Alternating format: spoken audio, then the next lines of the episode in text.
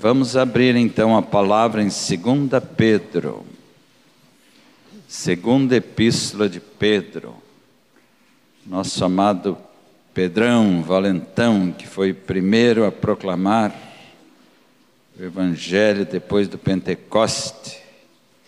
E grandes maravilhas aconteceram após sua primeira pregação, três mil se converteram um dos amados e primeiros discípulos de Jesus. Em 2 Pedro, segunda epístola de Pedro, o ignorante pescador que virou um erudito na palavra de Deus, como alguém disse, né? O rude ignorante pescador que virou um erudito na palavra de Deus, que nos escreveu essas maravilhas aqui que só podem ter sido inspirados pelo Espírito Santo. Vamos ler 2 Pedro 1, 3 a 15, alimentando um pouco mais a nossa alma essa manhã. Os que têm a mesma tradução podem me acompanhar lendo em voz alta? Pode ser?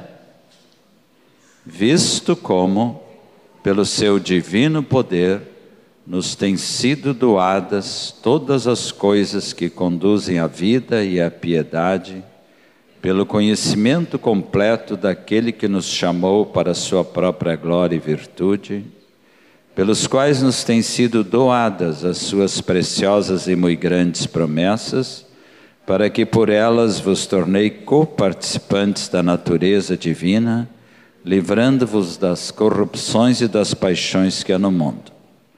Por isso mesmo, vós, reunindo toda a vossa diligência, associai com a vossa fé a virtude, com a virtude o conhecimento, com conhecimento o domínio próprio, com domínio próprio a perseverança, com a perseverança a piedade, com a piedade a fraternidade, com a fraternidade o amor, porque estas coisas existindo em vós, em vós aumentando, fazem com que não sejais nem inativos nem infrutuosos no pleno conhecimento de nosso Senhor Jesus Cristo. Pois aquele a quem estas coisas não estão presentes é cego, vendo o sol que está perto, esquecido da purificação dos seus pecados de outrora. Por isso, irmãos, procurai com diligência cada vez maior confirmar a vossa vocação e eleição porquanto procedendo assim não tropeçareis em tempo algum. Pois desta maneira é que você será amplamente suprida a entrada no reino eterno de nosso Senhor e Salvador Jesus Cristo. Por esta razão, sempre estarei pronto para trazer-vos lembrados acerca destas coisas, embora estejais certos da verdade já presente convosco e nela confirmados também considero justo, enquanto estou neste tabernáculo, despertar-vos com essas lembranças, certos de que estou prestes a deixar meu tabernáculo, como efetivamente nosso Senhor Jesus Cristo me revelou. Mas de minha parte esforçar-me-ei diligentemente por fazer que, a todo tempo, mesmo depois da minha partida, conserveis lembrança de tudo até aqui, mas agora vão para a página seguinte, capítulo 3, mais um, uma palavra que eu quero salientar, parecida com essa. Amados, capítulo 3, 1 e 2.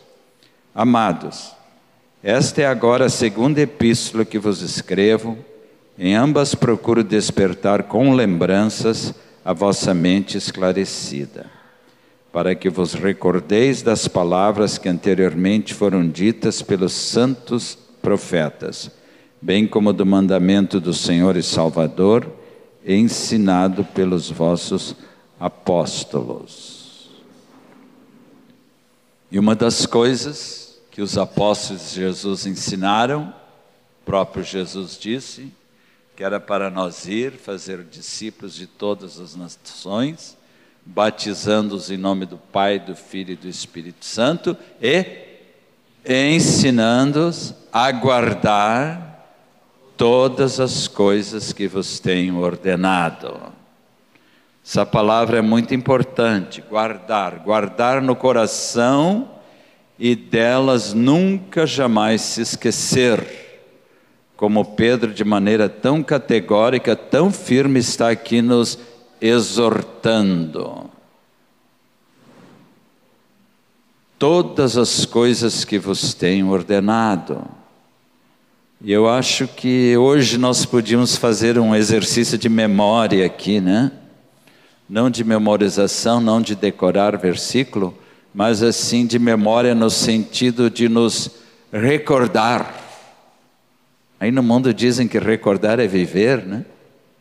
De alguma maneira, talvez, é verdade, porque ao nos lembrarmos especialmente de feitos maravilhosos que aconteceram em nossa vida, nós estamos relembrando a vida do passado desde que nós nos encontramos com Cristo Antes de Cristo não tem quase nada bom de se lembrar, né? Não é verdade? Mas depois de Cristo, a vida, né, Ingrid, tomou um novo impulso. Porque o Espírito Santo nos tocou e nos iluminou, e aí nós passamos a entender as Escrituras, receber revelação dessas maravilhas da palavra eu me lembro quando eu era recém-convertido, eu comia a palavra de Deus. Eu amava os salmos, eu amava as epístolas de Paulo e lia, lia, lia, lia bastante, como eu me edificava. E continuo lendo bastante, me edificando, viu? Isso nunca tem que parar na nossa vida.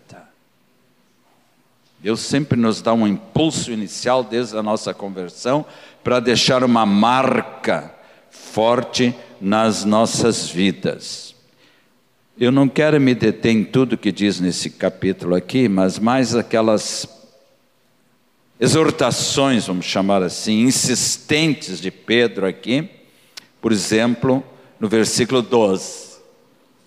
E reparem os irmãos como eles falam a palavra lembrar, recordar, despertar com lembranças. Isso que eu quero chamar a atenção. Ali no 2 diz: trazer-vos lembrados acerca dessas coisas, dessas coisas que ele falou antes, de tudo que Deus já nos doou em Cristo Jesus, nos tornando coparticipantes da natureza divina, associando a fé, a virtude, o conhecimento, a perseverança, o domínio próprio, tudo nesse caminhar à maturidade. A maturidade, que é o que Deus deseja que cada um de vocês e nós caminhemos, mesmo que você já esteja com 85 anos, acertei Erasmo, vai fazer 86, né? Aleluia. Firme aí com o Senhor. Vai fazer 85, né? 85, Moisés vai fazer 86 em outubro, Erasmo agora em setembro. Então, sempre, independentemente da idade, o alvo continua sendo a maturidade. E ainda mais que diz que na velhice nós ainda vamos dar fruto, né? Eu me agarro nessa promessa. Eu que já passei de 70, e a Bíblia diz que depois de 70, né, em havendo vigor, vamos até os 80, né? Então, não estou tão longe já da partida, mas seja como Deus quiser. Logo em seguida, no 13, ele diz: Despertar-vos com essas lembranças. Que lindo, né?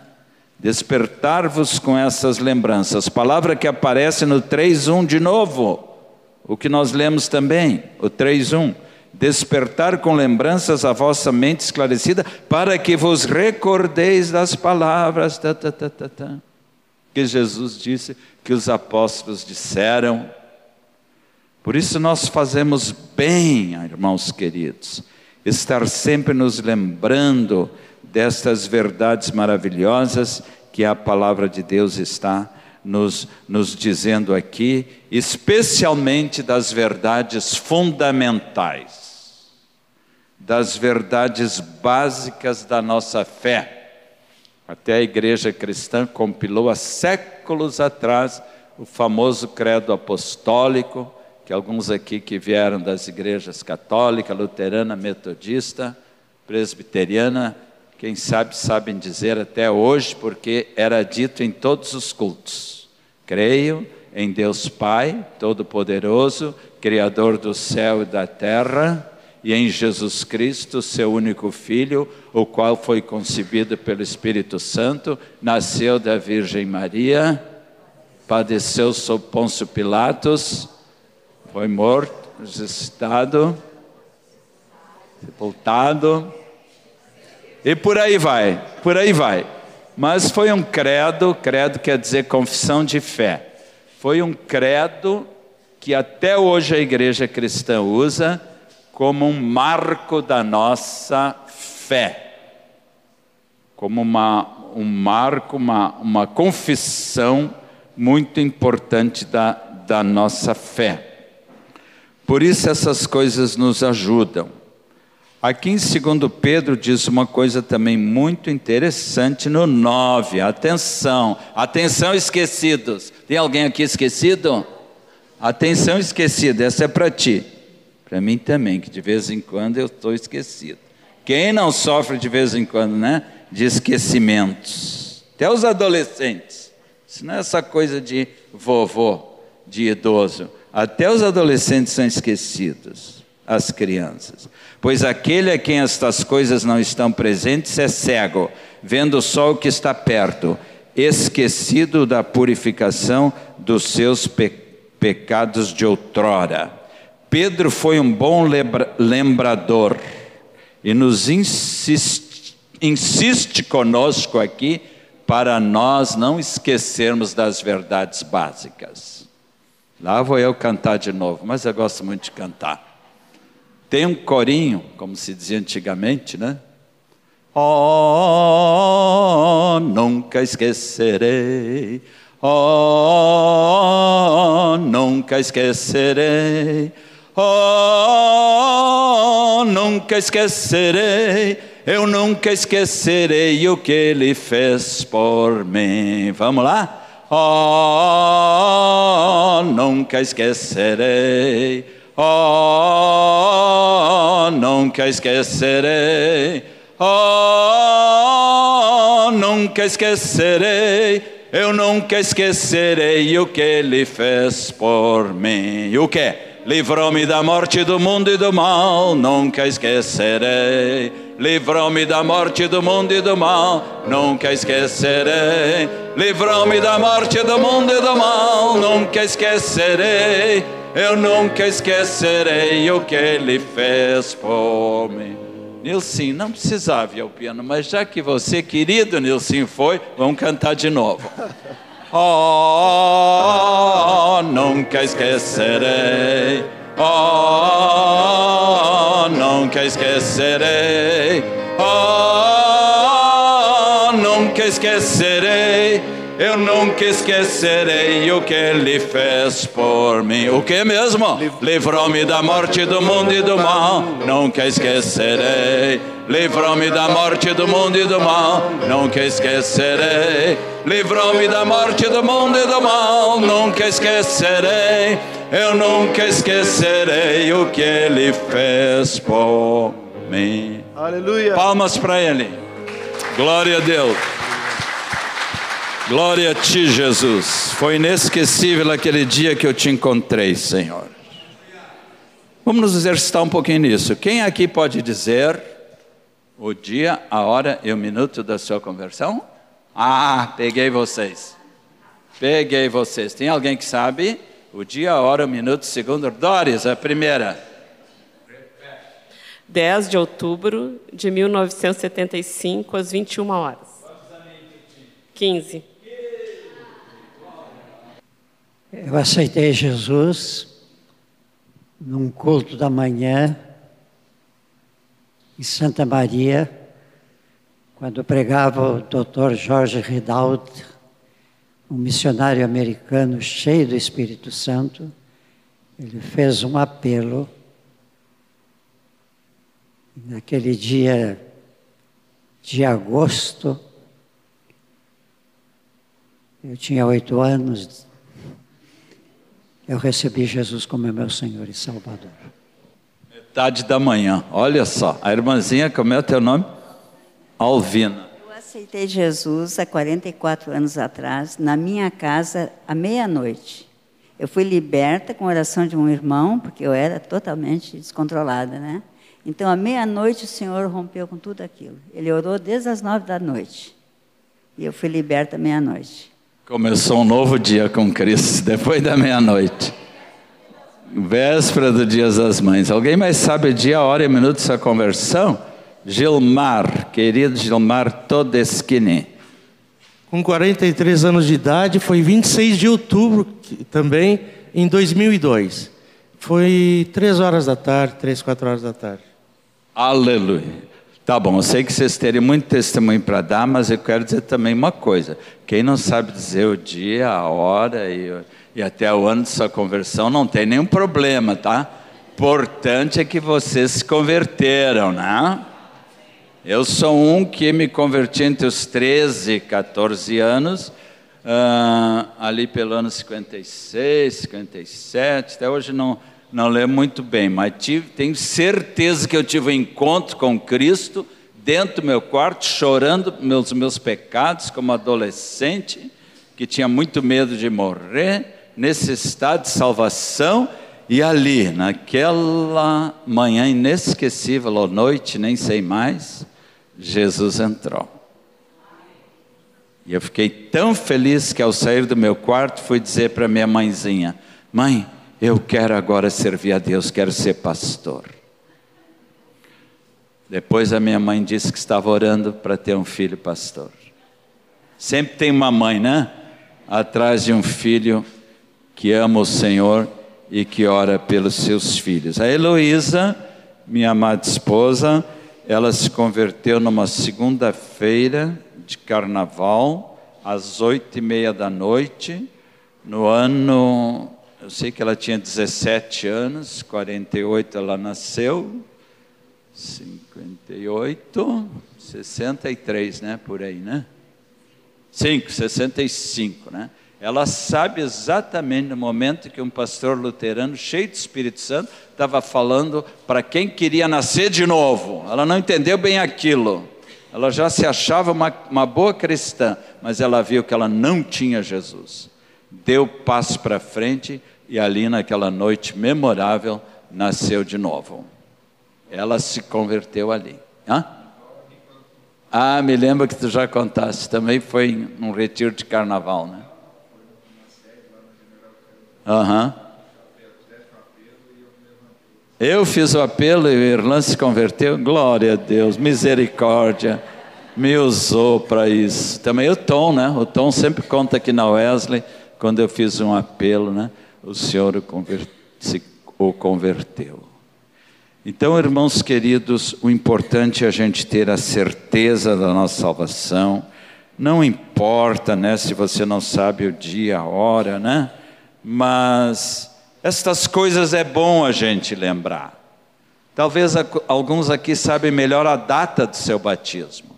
Para alguns nós temos dado até um pequeno certificado, um, um folhetinho que lembra o teu batismo para tu anotar. Alguns anotam na capa da Bíblia para não se esquecer, né? Porque o dia do batismo também é marcante.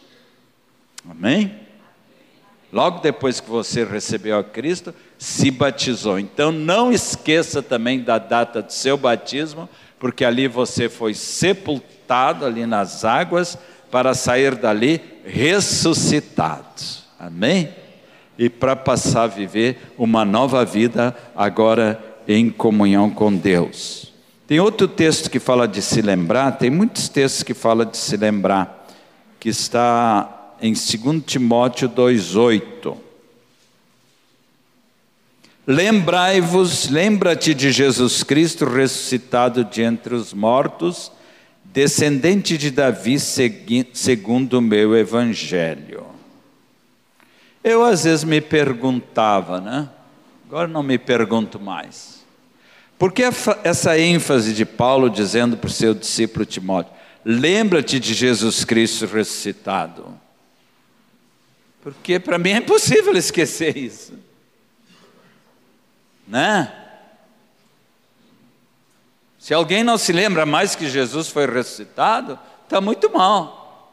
E que eu ressuscitei com ele. Mas numa tentativa de explicar essa ênfase aqui, de, de, de, de Paulo dizendo para Timóteo, eu acho que ele estava querendo dizer: lembra-te sempre. Como se Jesus ressuscitado estivesse vivo na tua frente a cada dia, amém? E de fato está, nos chamando cada dia, segue-me, e que um dia ele voltará. Como disse um irmão uma vez, lembra-te, como se Jesus tivesse morrido ontem, ressuscitado hoje de manhã, e amanhã já vem voltar para te levar para o céu. Quando nós temos essa lembrança dessas verdades fundamentais, a morte de Jesus representado por esse quadro tão lindo, a ressurreição também representada porque ele não está mais na cruz, e o seu iminente retorno, a nossa vida cristã não pode ser tediosa, não pode ser enfadonha, não pode ser sem graça, porque nós cremos um Senhor vivo e ressuscitado. Amém? Que está nos guiando e nos estimulando e nos sustentando a cada dia. Mais um texto que eu amo muito de lembrança está em Lamentações. Apesar do título Lamentações, não é só lamento ali, não é só lamento do Jeremias. Tem palavras aqui que são maravilhosas. Acompanhe comigo Lamentações de Jeremias, capítulo 3, versículo 19, 20 e 21. Fala bastante se lembrar aqui. Lembra-te da minha aflição e do meu pranto, do absinto e do veneno. Aqui ele está pedindo para Deus ajudá-lo. Lembra-te, Senhor. Interessante, né? Pedindo para Deus se lembrar, como se Deus se esquecesse. Deus não pode se esquecer, mas ele orou como homem, né?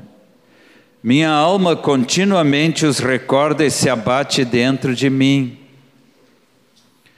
Jeremias foi chamado profeta chorão se lamentou muito, não tanto por causa dele, por causa dele também, mas por causa da triste situação do povo, que estava todo destruído, Jerusalém, os muros destruídos, desgraça, fome horrorosa, fome horrorosa.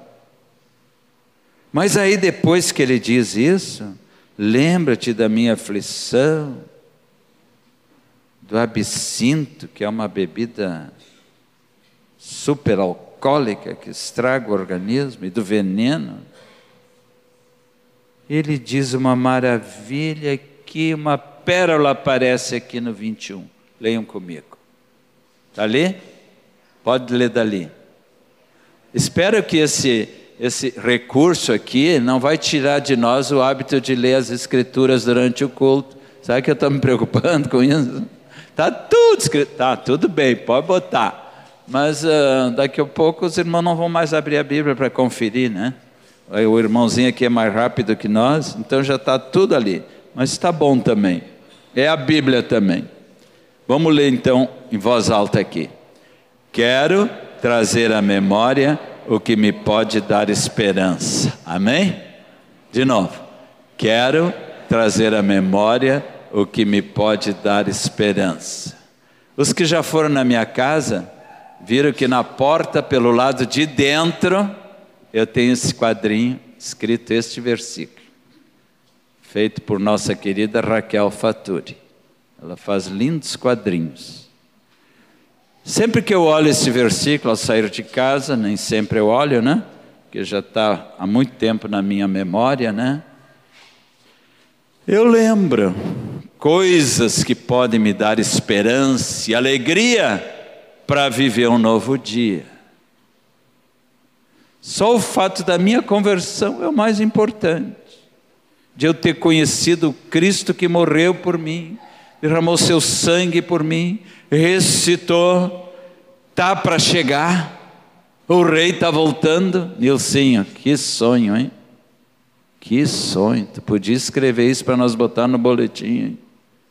Que sonho bonito, para mexer com a gente terrível e ao mesmo tempo glorioso. Quero trazer a memória que pode me dar esperança. Quer saber agora que pode nos dar esperança? Leia o versículo seguinte. Pode botar, Fábio. As misericórdias do Senhor são a causa de não sermos consumidos, porque as suas misericórdias se renovam a cada manhã.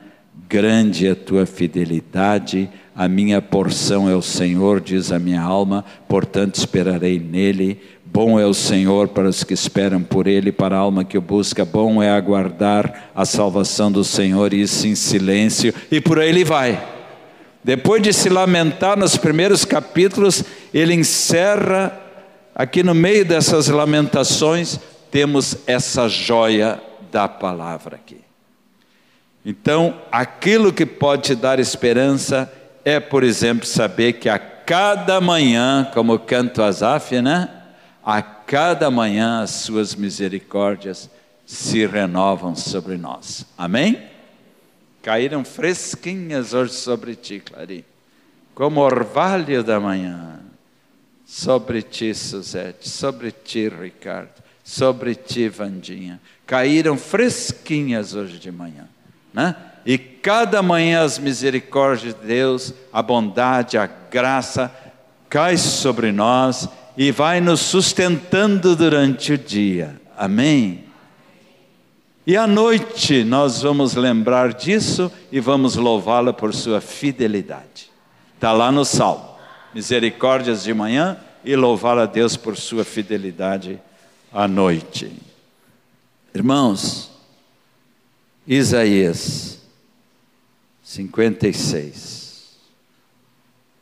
No Antigo Testamento, irmãos queridos, Deus assim gostava de fazer marcos, memoriais, até materializando essas verdades, instituindo, por exemplo, festas, para que o povo nunca mais esquecesse Assim como celebramos hoje como cristãos, principalmente as festas do Natal e da Páscoa, todos os anos, Israel tinha muito mais outras festas do que os cristãos.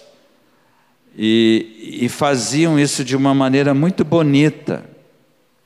Aqui, por exemplo, em Isaías 56, 5 diz: Darei na minha casa e dentro dos meus muros um memorial e um nome melhor do que filhos e filhas, um nome eterno darei a cada um deles que nunca se apagará.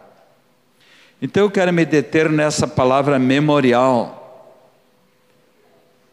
E aqui fala que vai nos dar um nome eterno. Liga isso lá com Apocalipse, que diz que lá no céu nós vamos ter um novo nome escrito numa pedrinha branca.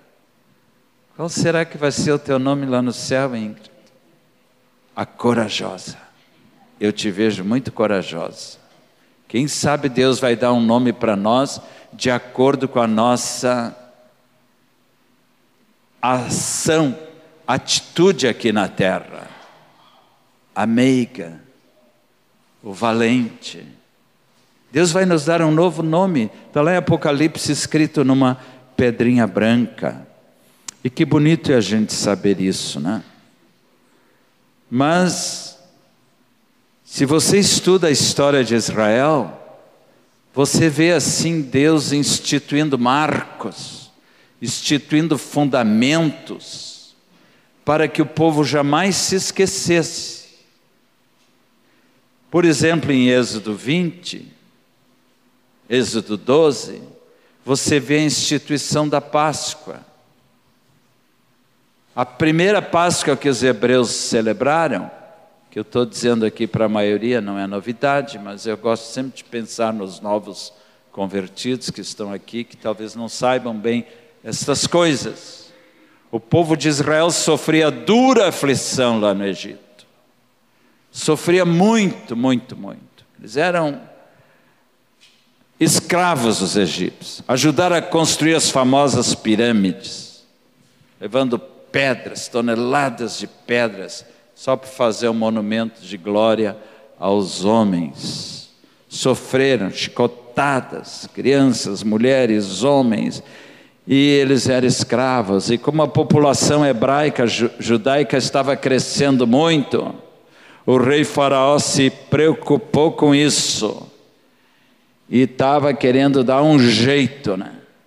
Estava querendo dar um jeito de acabar com aquela raça e mandou matar todos os bebezinhos.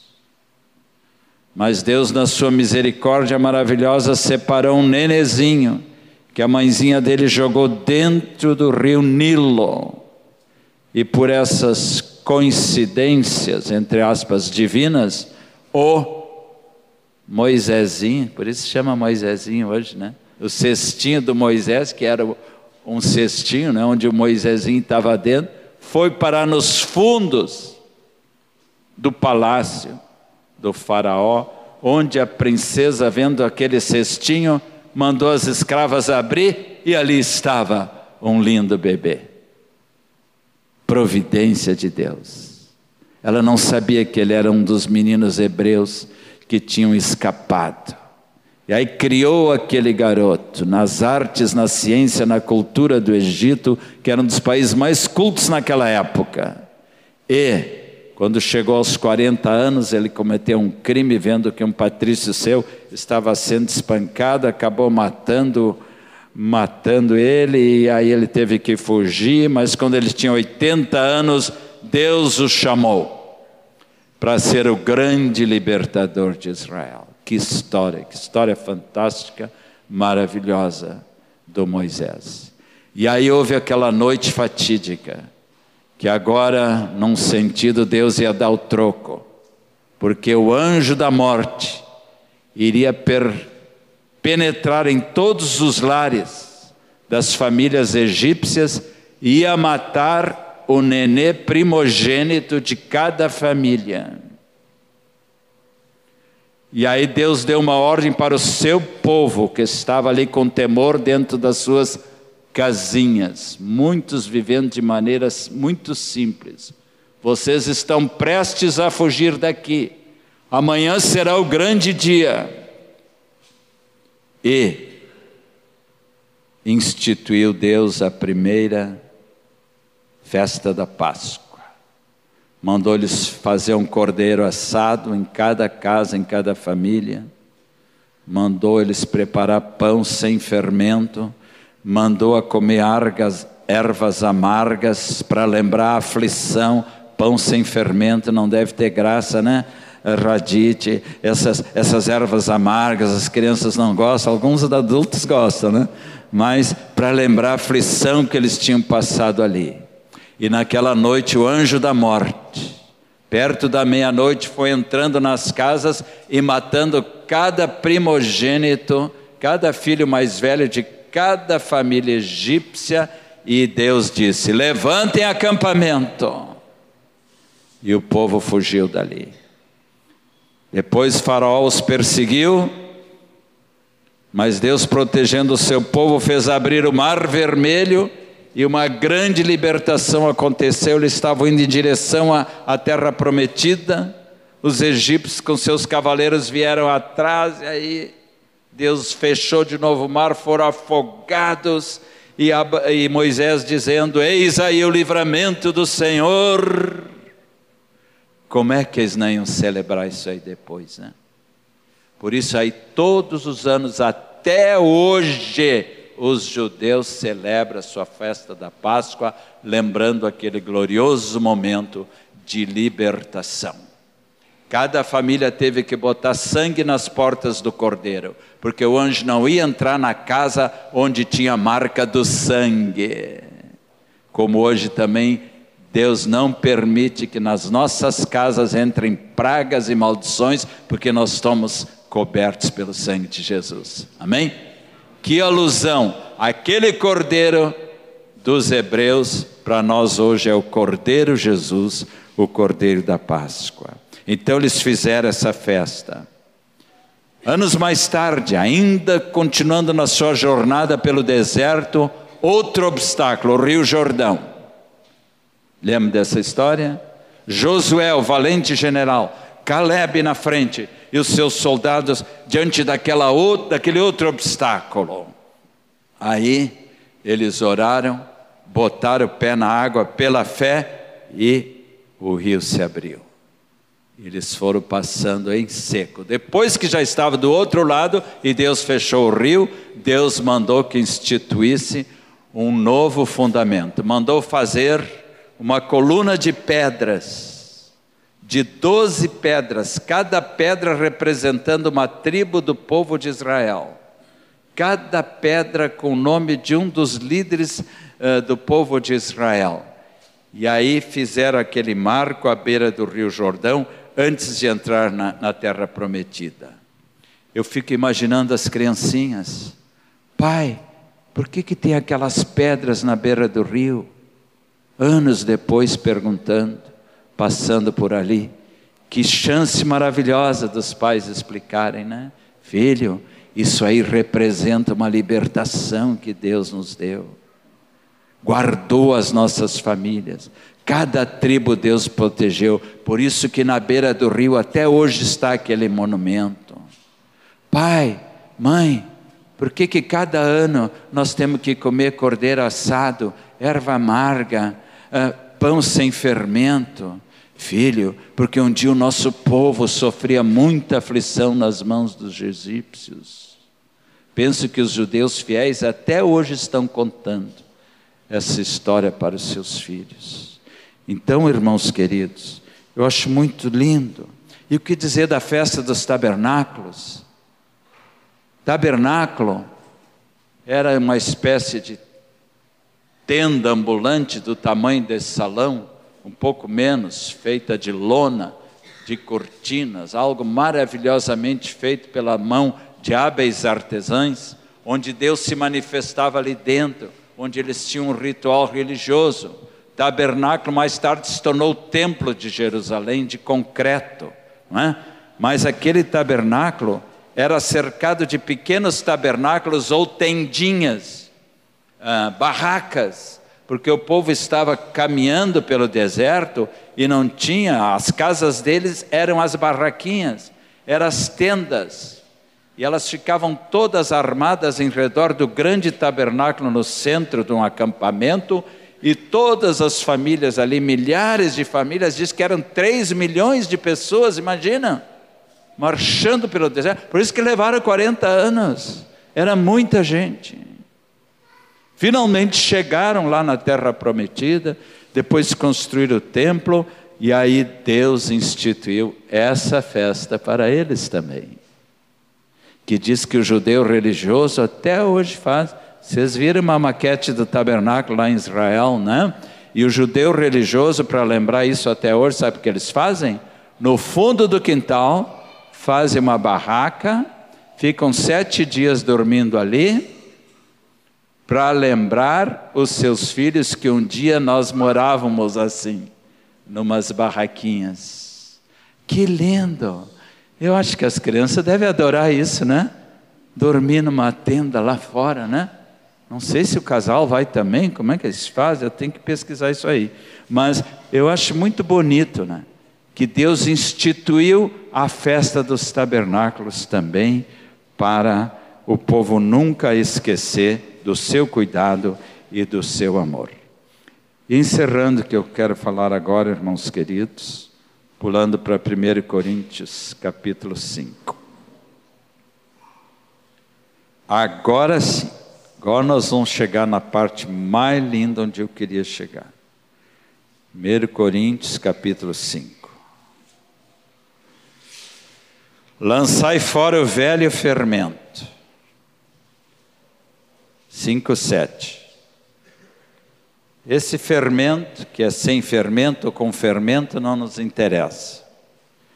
Aqui, quando Paulo está dizendo para lançar fora o velho fermento, ele está falando da iniquidade, está falando do pecado, está falando das coisas ruins que ainda possam estar incomodando a nossa vida. Então, gente, vamos jogar fora tudo que é fermento do mal, que vai inchando e vai estragando a nossa vida. Para que sejais nova massa, aleluia. Deus quer nos fazer uma massa santa, uma massa pura, uma massa bem fabricada pelas suas próprias mãos, como de fato sois sem fermento, nós somos o povo sem fermento. Nós somos como pão asmo, sem fermento. Isso representa hoje para nós o corpo de Cristo. Amém? E logo o que diz ali no fim do sete: Pois também nosso Cristo, nosso Cordeiro Pascal, foi imolado, foi sacrificado. Agora ele está fazendo uma alusão da Páscoa do Cordeiro lá do Antigo Testamento com a nossa Páscoa agora, da morte e ressurreição do Filho de Deus que foi sacrificado. Ele está falando agora aqui, versículo 8: celebremos a festa. Que festa é essa aqui? Da Santa Ceia. A festa da nossa Páscoa, porque a dos judeus não interessa mais para nós. História bonita, maravilhosa, foi para os judeus. Mas agora a nossa festa é a festa da libertação através do sangue de Jesus. Amém? E da liberdade que Ele veio trazer e a purificação dos nossos pecados. Essa festa agora nós vamos celebrar não com o fermento da maldade e da malícia, e sim com os asmos da sinceridade e da verdade, liga com adorar a Deus em espírito e verdade, enfim, como a palavra de Deus nos edifica.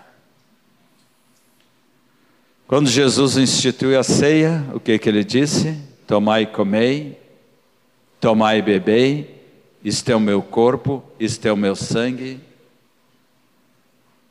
Fazei isso todas as vezes que fizerdes, em memória de mim. Olha a memória. Eu, vamos exercitar a nossa memória. Se hoje nós tivéssemos a ceia aqui, iria terminar bonito essa mensagem, né?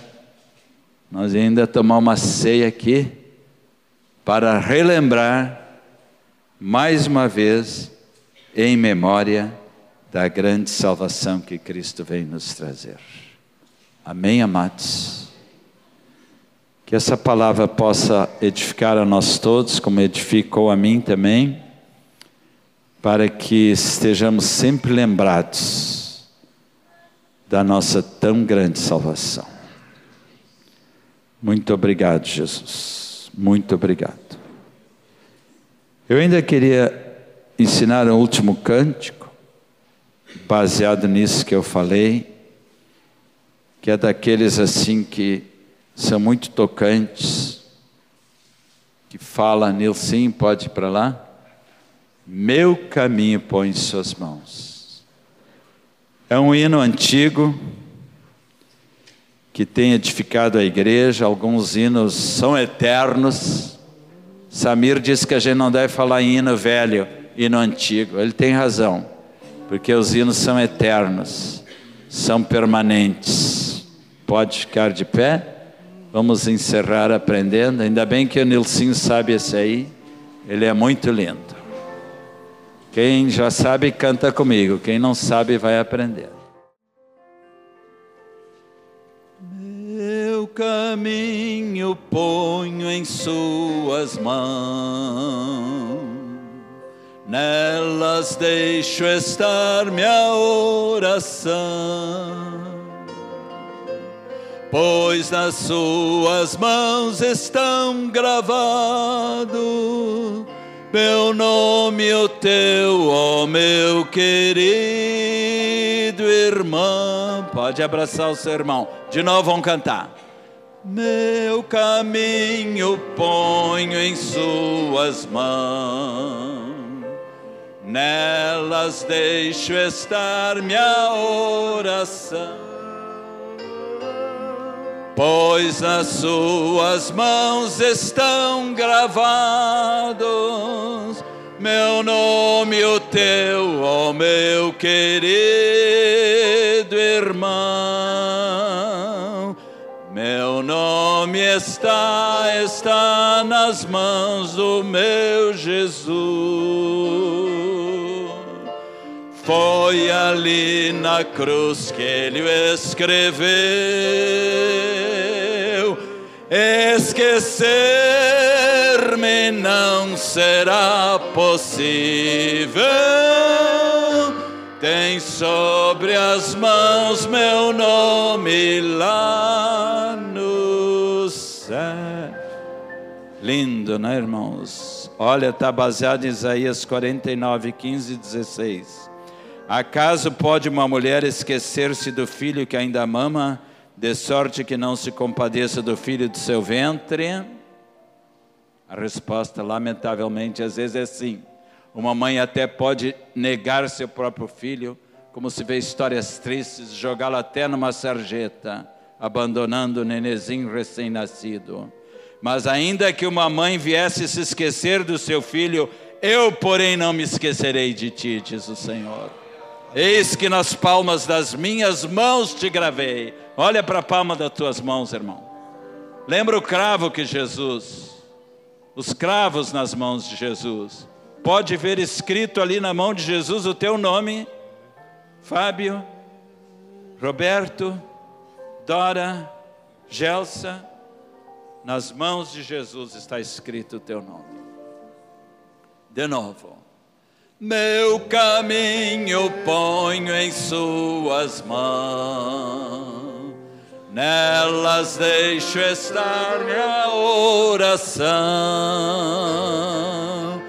pois nas Suas mãos estão gravados Olhe para o irmão. Meu nome, o teu, ó meu querido irmão. Meu nome está nas mãos, nas mãos do meu Jesus. Foi ali na cruz que ele escreveu Esquecer-me não será possível. Tem sobre as mãos meu nome lá no... A letra é muito linda, vamos cantar. Ela quer dar um breve testemunho. Queridos, um grande privilégio, um presente de Deus. E a Joana e mais uma outra irmã cantamos este hino em novembro de 74. Alguns talvez nem tinham nascido ainda. Lá no Hospital Moinhos de Vento foi a despedida de um dos cursos do auxiliar de enfermagem. E é um presente de Deus, depois de tantos anos, 39 anos, vai fazer agora. Os podermos, e muitas vezes na, na minha jornada, na minha vida, esse cântico, que às vezes a gente acha antigo, tirado do baú, esse cântico me sustentou. Então eu realmente quero louvar e agradecer a Deus por esse privilégio. E também o privilégio de como a Clarina, naquele tempo já estava conosco, a Joana, estávamos ali no Hospital Mugimento. Deus é tremendo. Só ainda vou entregar bem rapidinho os abraços da Igreja da Colômbia, onde nós estivemos. Deixar um grande abraço para vocês e a gratidão de vocês terem nos enviado, nos liberado para estarmos ali com eles. Em nome de Jesus. Amém. E mais duas lindas estrofes. Preste atenção na letra e cantem comigo. Há um sinal em suas mãos de luz, que no próprio céu nos lembra cruz.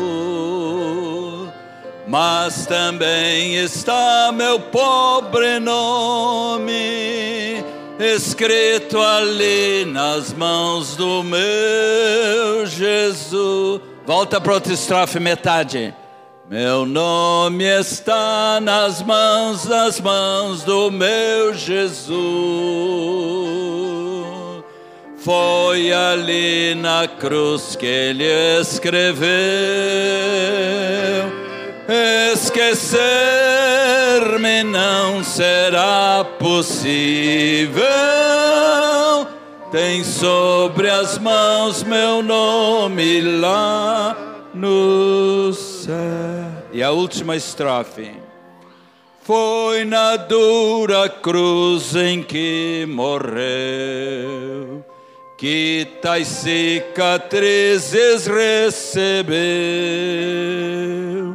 Mas ao ver as mãos assim sangrarem, meu nome ele ali o viu também. A outra estrofe. Meu nome está nas mãos, nas mãos do meu Jesus. Foi ali na cruz que ele escreveu.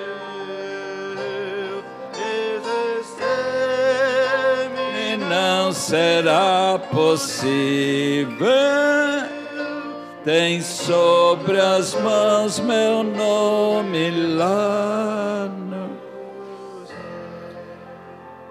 Realmente é impossível esquecer, Jesus, teu grande amor por nós. E juntos, como esse irmãozinho já estava fazendo, queremos bater palmas para ti mais uma vez. Amém.